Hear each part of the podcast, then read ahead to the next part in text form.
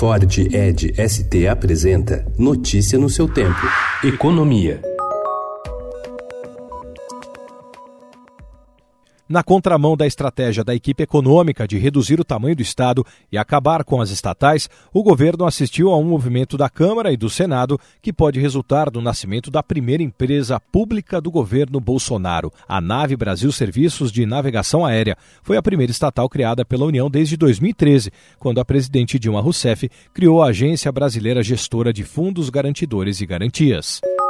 A Caixa Econômica Federal conseguiu a marca de um bilhão de reais, contratado na nova linha de crédito imobiliário, com correção pelo índice oficial de inflação, e prepara para a semana que vem redução nas taxas dos financiamentos à casa própria, corrigidos pela TR, a taxa referencial. Desde que foi lançada no dia 20 de agosto, o Banco Estatal já registrou 4 milhões de simulações para a linha atualizada pela inflação, pelo IPCA. O banco tem 9,8 bilhões de reais em crédito pré-aprovado.